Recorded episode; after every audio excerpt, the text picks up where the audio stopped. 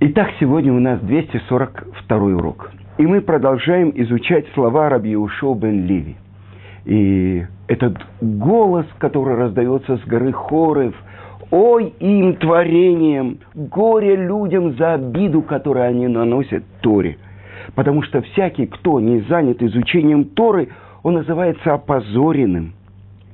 И сказано, что скрижали – они сделаны самим Творцом, и там выбито самим э, Творцом, э, не читай Харут выбито, но читай свобода. Потому что нет у тебя свободного человека, но только тот, кто занят изучением Торы.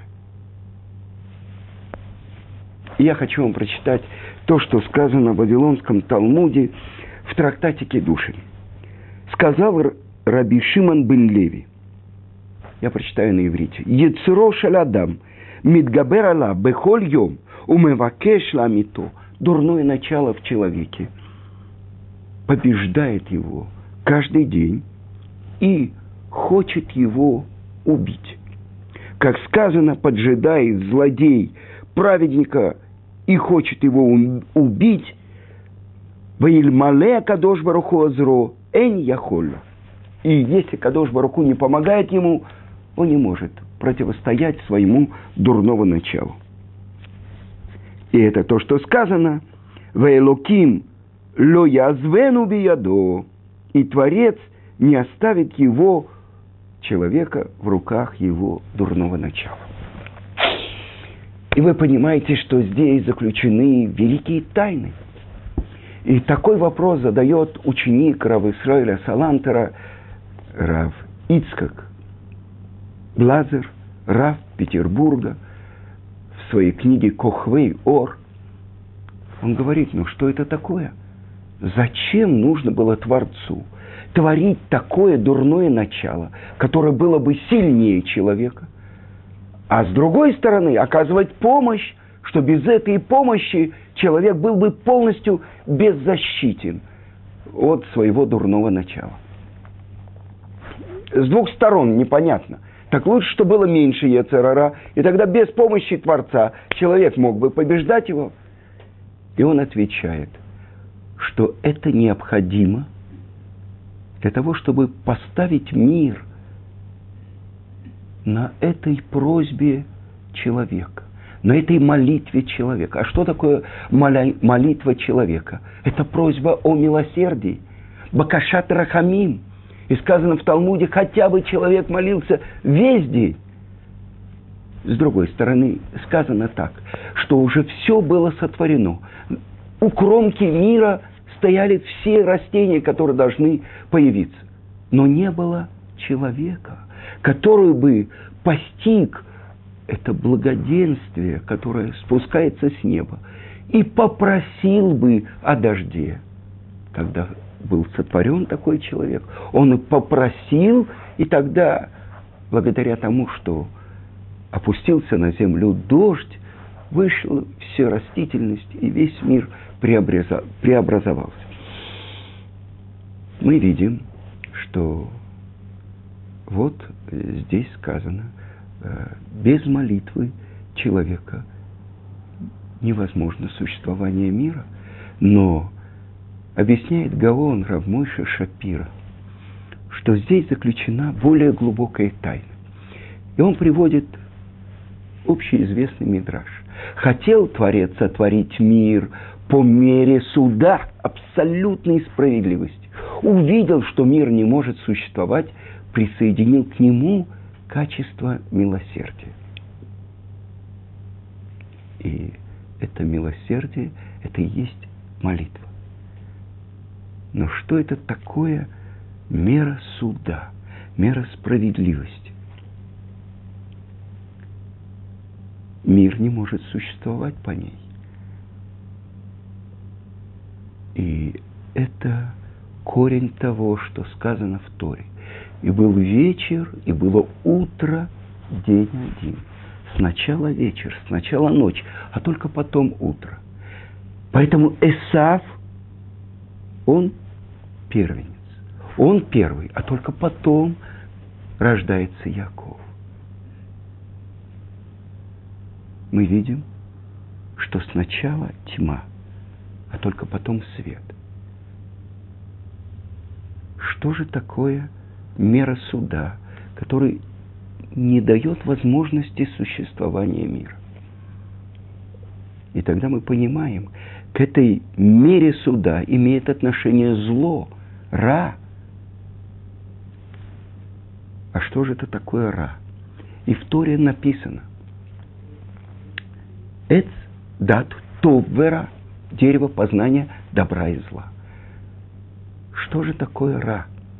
И написано так, что ра – это как бы обломки, это как бы то, что не приводит к цели. А тов – это то, что реализует замысел, приводит к цели. Приводятся примеры, э, шатающаяся лестница, шатающаяся стена. То есть то, что не дает возможности достичь того, к чему устремлены.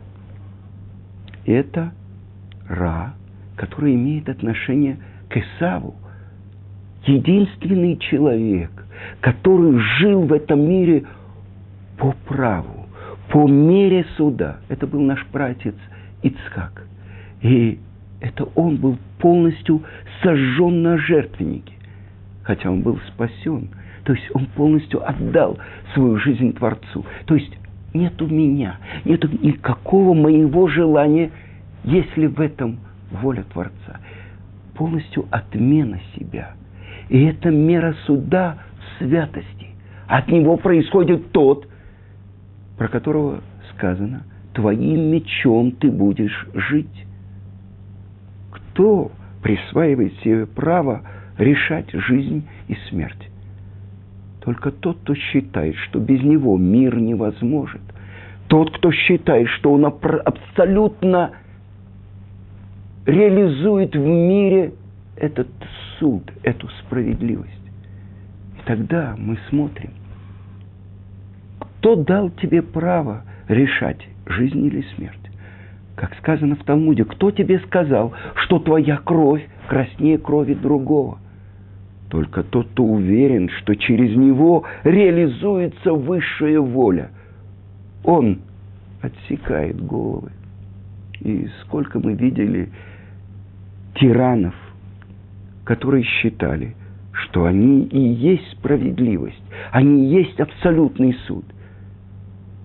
Так вот, те, которые поднимаются и решают, что без них невозможен мир, либо святость этой меры суда полностью отказ от своего существования перед его волей.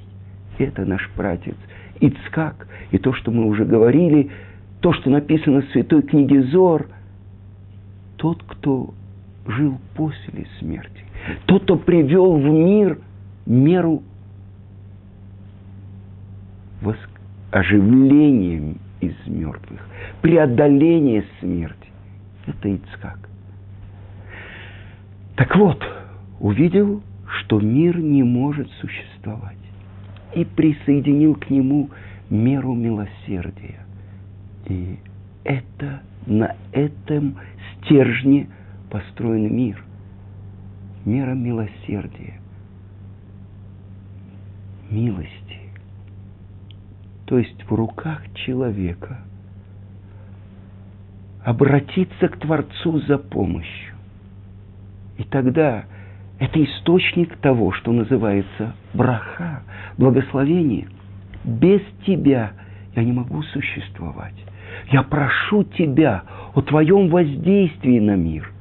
Спаси меня, потому что вот эта сила, которая приходит от силы зла, от Ра, это источник, который находится во мне после греха первого человека. Ецерара. Я обращаюсь к Тебе с молитвой и говорю, без Тебя я не могу. Это то, что объясняет в Талмуде еврейский мудрец – Раби Шимон бен Леви, что каждый день против человека обновляется его дурное начало. и замышляет его убить. И если бы Творец не помогал, у человека нет никакого шанса выжить. И тогда мы видим, что право мира на существование приобретается благодаря молитве, благодаря тому, что отменяется мера суда. И по милосердию Творец судит мир. И через это человек становится полным компаньоном Творца. И поэтому это то, что говорит Тана. Горе людям за обиду Торы.